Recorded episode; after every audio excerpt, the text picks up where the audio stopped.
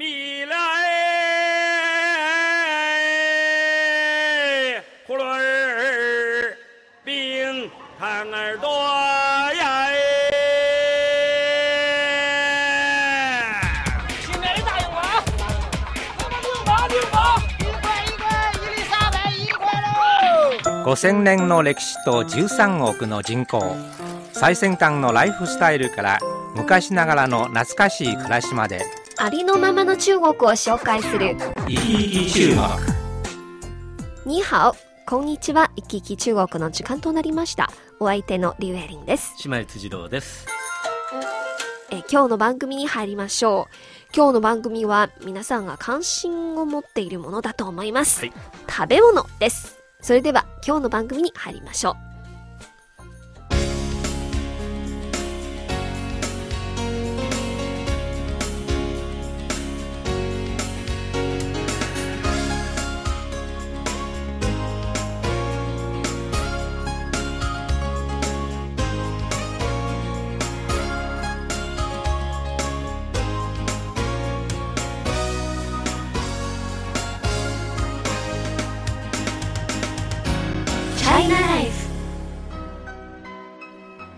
さんは普段お肉などをたくさん食べていますか？そうですね。あの日本にいた時はだいたい魚と肉と半々だったんですけれどもね。えー北京では新鮮なあの海の幸があんまり手に入らないんで、はい結果的にほぼ毎日肉食べてます。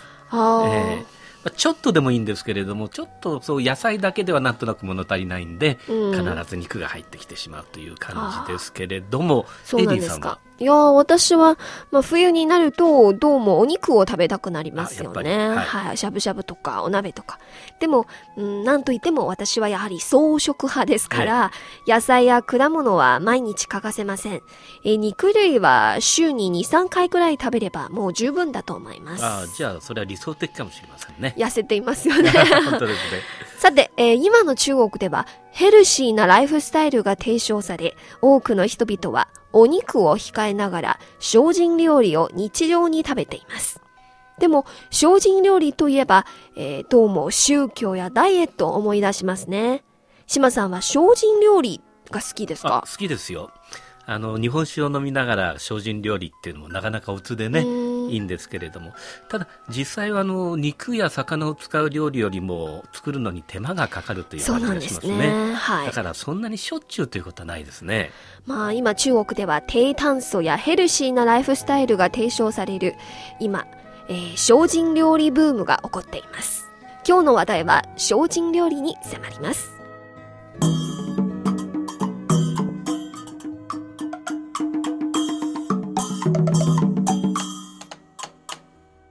生活トピックス。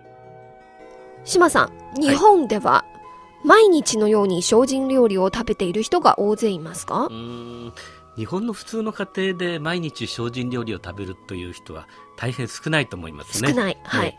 野菜食が中心という人はおたくさんいると思うんですけれども、はいまあ、精進料理となるともうレストランかお寺で食べるものというのが日本人の印象だと思いますうね。ーん。それでは日本の皆さんにとって、えー精進料理を食べている人たちにとっては精進料理を食べる主な理由は何ですか？そうですね。あの今の日本ですとお寺で出されたり、はい。それから冠婚葬祭の時つまりうん特別な日に食べるというイメージが強いと思いますね。はい。ええそれから面白いところでは最近若者のお相手探しよく合コンって言いますけれどもねはいこ。の合コンで精進料理を食べながら お寺で写経をしたり座禅をしたりする合コンというのがブームになっているそうです、そうなんですか、えさて中国ではどんな理由で精進料理が流行ってるんでしょそうなんですね。まあ、中国では、まず一つの理由は先ほども紹介しましたが、エコのため、ヘルシーのためですね。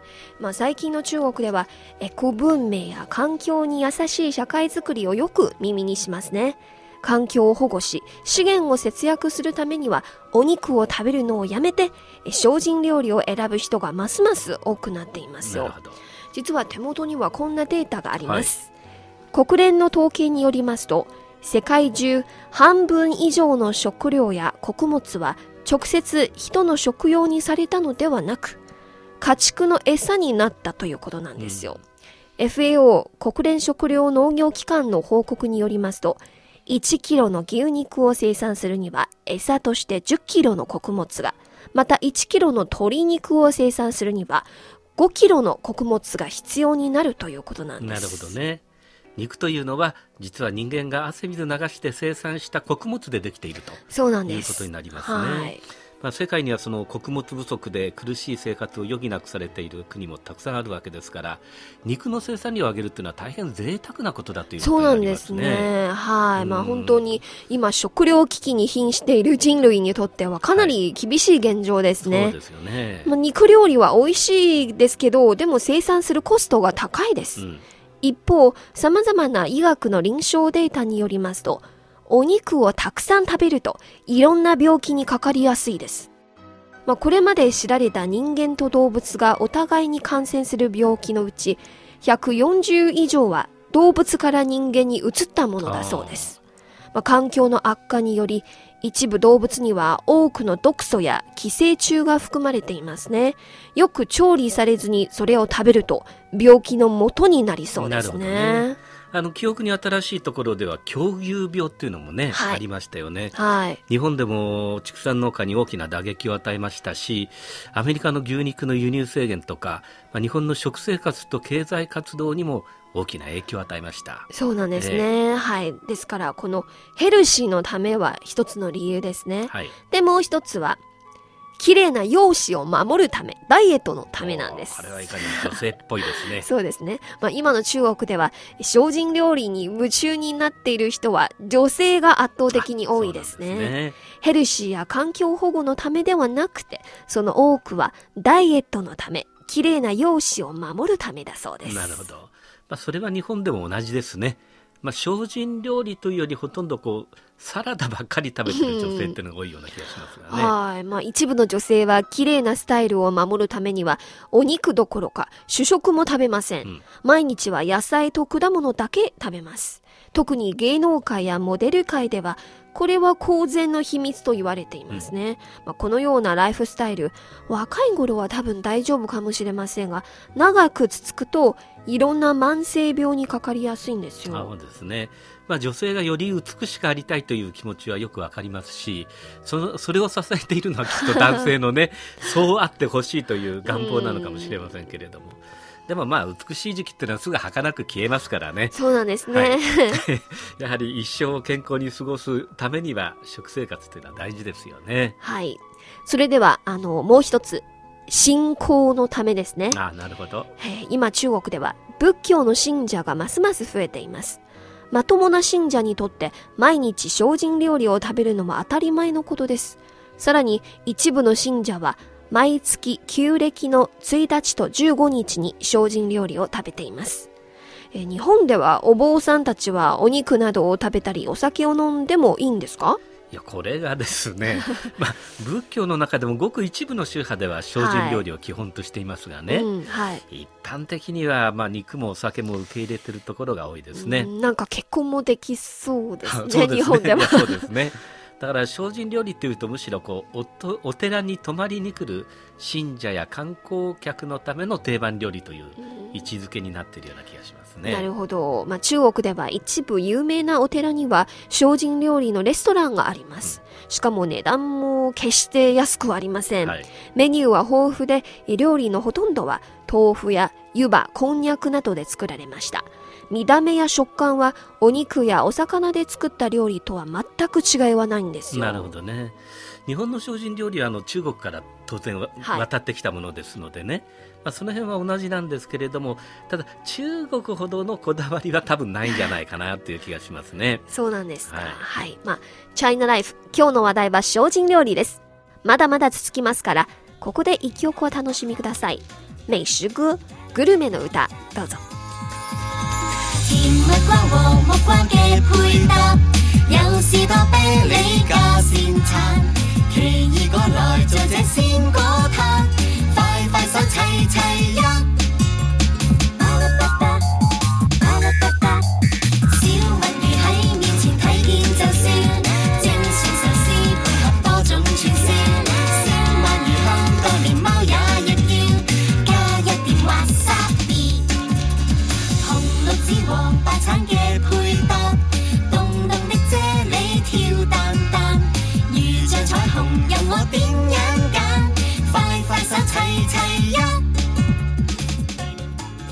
の放送は北京放送中国国際放送局の日本語番組いきいき中国です。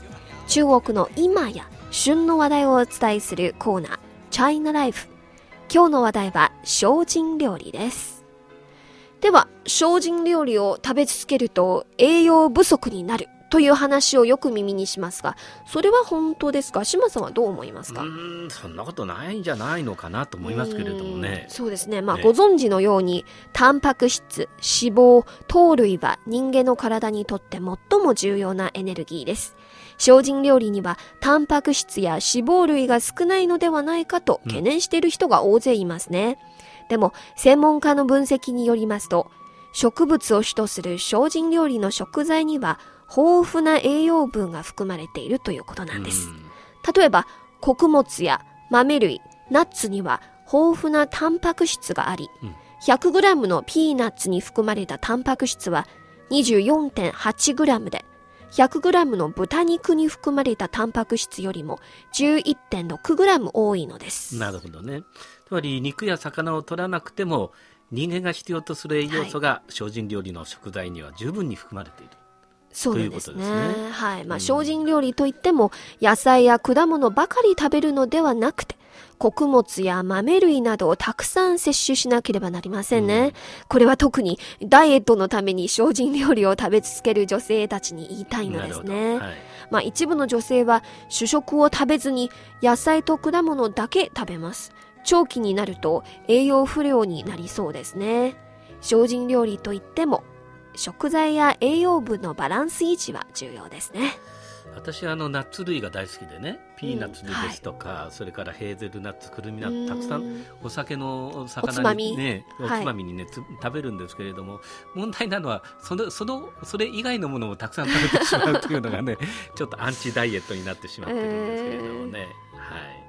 腹八分の精進料理っていうのは少し心がけたいですね。そうなんです。はい。まあ精進料理を食べ続けると痩せるのでしょうか？これについて島さんはどう思いますか？あこれはねあの私は精進料理食べ続けたら少なくとも今より1 0センチぐらいはウエストは細くなるんじゃないかと。おめでとう。期待してるんですけれども、ね、そうです。そうですね、まあ、知り合いのうちには実は精進料理を長い間食べている人がいますよ。でも全然痩せてはいません。あ痩せないんですか？痩せてい、ないです、え。でも一方非常に痩せている友達は毎日たくさん食べていますよ、しかも毎食にお肉が欠かせないタイプですよ。ということは。っていうことで、まあ、うん。専門家の話によりますと、痩せるか太るのかそれは遺伝子に関わり生活の習慣にも関係があります。ただ単にお肉を食べると太りずっと野菜を食べると痩せてくるわけではありません、うん。いつどのように何を食べるのか食材をどういうふうに組み合わせて食べるのかと密接に関わっているそうですなるほどね食べ方の工夫が必要ということですねそうなんですまあ、確かに同じ量の食事でもそれを1日2回で食べるのか3回に分けて食べるのかで、はい太り方違うって言いますねそうですね。まあうん、食べるには科学や知恵が必要ですね。チャイナライフ。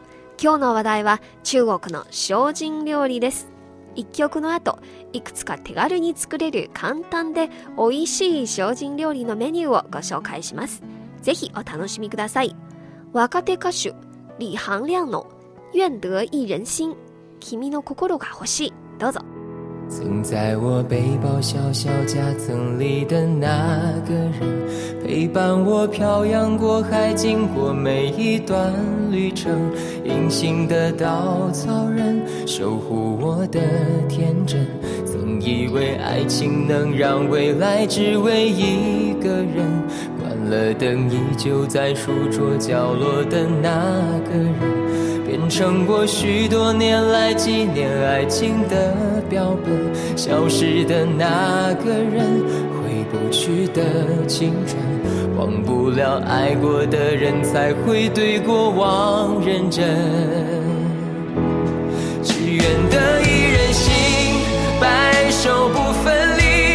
这简单的话语，需要巨大的勇气。没想过失去你，却是在骗自己。最后你深深藏在我的歌声里，只愿得一人心，白首不分离。这清晰的话语，嘲笑孤单的自己，盼望能见到你，却一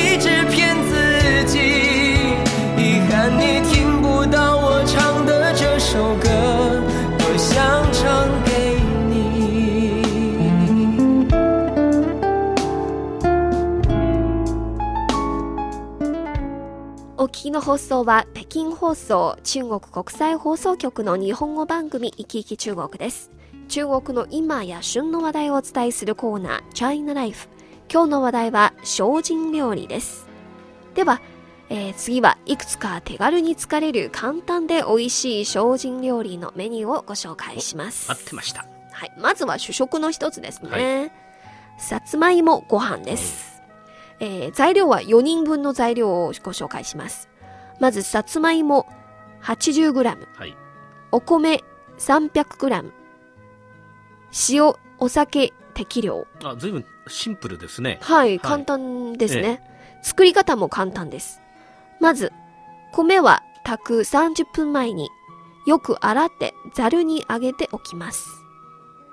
そして、さつまいもは1センチの厚さぐらいの乱切りにして10分間ぐらい水にさらし水気を切ります。で、最後は炊飯器にお米を入れ、炊飯器のメモリ通りの水を入れて塩少々、酒大さじ2つ、そしてさつまいもを加えて普通に炊きます。これで出来上がりますよ。あの、特徴といえば、ええお酒がほのかに香る絶妙な美味しさですね。へ主張しない味付けなので、えー他のおかずともよく合います。ーなるほど。あの、日本でも豆ご飯ですとかね、いろんな炊き込みご飯作るんですけれども、さつまいものご飯っていうのは本当にシンプルですね。そうですね。美味しいんでしょうかねはい。まあ、栄養分もたっぷりですよビタミンもね、きっとあるんでしょうね。そうなんですねうんでは、あのー次は、はい。中華精進料理の名物とも言われる一品なんですよはい素炒蟹粉。カニのほぐし身の炒めです。え？ちょっと待ってください、エリーさん。はいカニのほぐし身は精進料理の食材になるんですか、うん、まあ、中華精進料理の趣の一つは、思いもよらぬ料理が思いもよらない食材で作られているところなんですよ。原材料は一体なんだって当てながら食べること。うん素直に食材を知って食べても美味しいんですが、肉や魚や甲殻類そっくりに作られているものが、実は全く別の材料ってことが分かっていると、面白みが一層増すでしょう。なるほど。ということは、このカニも本物のカニではないということではないんですね。うんでは、なんでカニのほぐし身を作るかというと、なんと、人参とじゃがいもです。はい。それでできるんですか？そうですね。さて、どうやってカニにするか、興味がございましたら、ぜひお聞きください。はいまず材料をご紹介します。じゃがいも1個、人参1本、干し椎茸1個、卵白1個の半分、生姜1かけ、米酢、黒酢、砂糖、塩、ピーナッツ油適量。作り方をご紹介します。まず、じゃがいもは皮付きのまま4つに、人参は皮を剥いで2つぐらいに切り、蒸し器で20分ほど蒸し、それぞれよく潰しておきます。はい次は、干し椎茸は戻してごくごく薄く切り、生姜は4分の1量をみじん切りにし、残りは細く千切りにしたら、2種類のお酢、砂糖、塩を合わせた甘酢につけておきます。はい。次。中華鍋を熱し、ピーナッツ油をかなりたっぷり熱したら、あまり熱くならないうちに生姜のみじん切りを入れて炒めます。次は香りが出たところで人参を加え、さっと炒めたところに塩、紹興酒、みりんで軽く味をつけ、酢漬け千切り生姜を加えて炒めます。で、次は、じゃがいもを加えて、火を弱めの中火にしてゆっくりと水分を飛ばしながら炒めます。じゃがいもの水分が飛んで、べたついた感じがなくなってきたら、なんとなくカニのほぐし身に見えてくるはずですね。よく溶きほぐした卵白を少しずつ加え、ダマにならないようにしっかりと炒め混ぜます。最後は生姜の漬け酢を加え、味を見て物足りないようなら、塩、砂糖で味を整えて出来上がりです。えーこれでカニのほぐし身の炒めになってしまう。そうですね。このカニのほぐし身の炒めの特徴といえば、はい。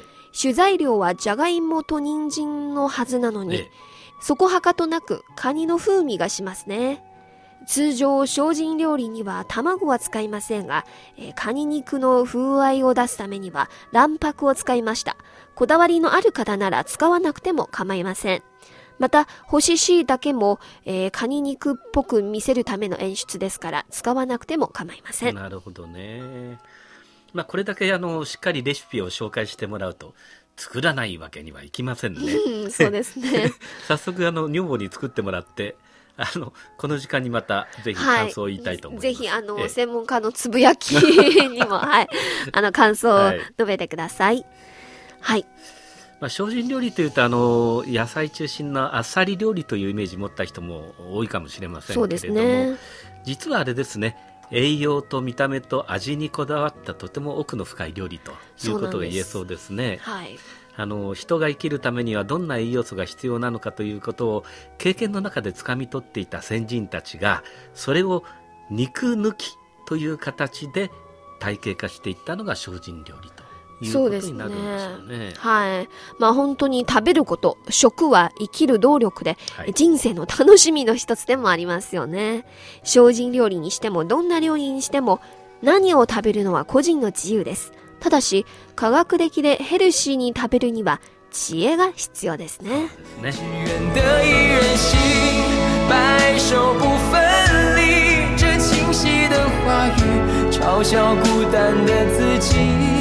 盼望能见到你，却一直骗自己。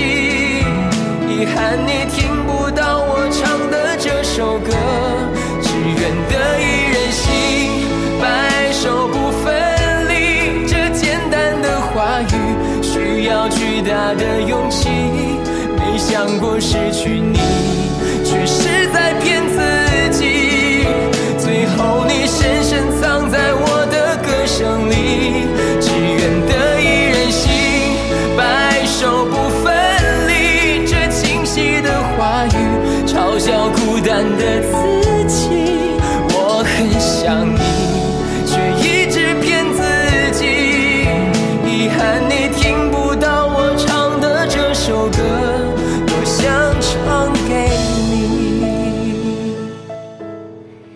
き来中国。今日は中国でブームになりつつある精進料理についてご紹介しました。それではまた来週お会いしましょう。今日のナビゲーターはリュウエリンと島井辻郎でした。さようなら。さようなら再见。